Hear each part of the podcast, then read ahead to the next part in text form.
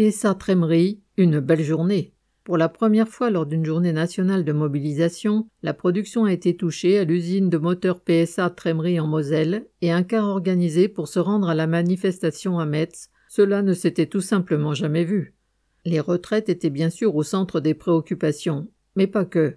L'avenir de l'emploi sur le site de la plus grosse usine de moteurs diesel au monde, selon PSA, inquiète les salariés.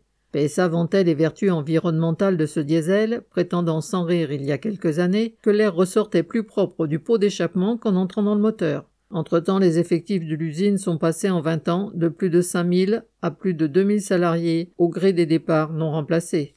PSA vient de créer une association avec Nidec pour fabriquer des moteurs électriques dans une entreprise appelée E-Moteur à l'intérieur de l'usine. Mais l'empressement de la direction a poussé les travailleurs à y aller inquiètes d'autant que la production de moteurs électriques n'est pas vraiment au point. À cela s'ajoute aussi le problème des salaires qui ne suivent pas la hausse des prix. À l'automne, des débrayages importants avaient eu lieu.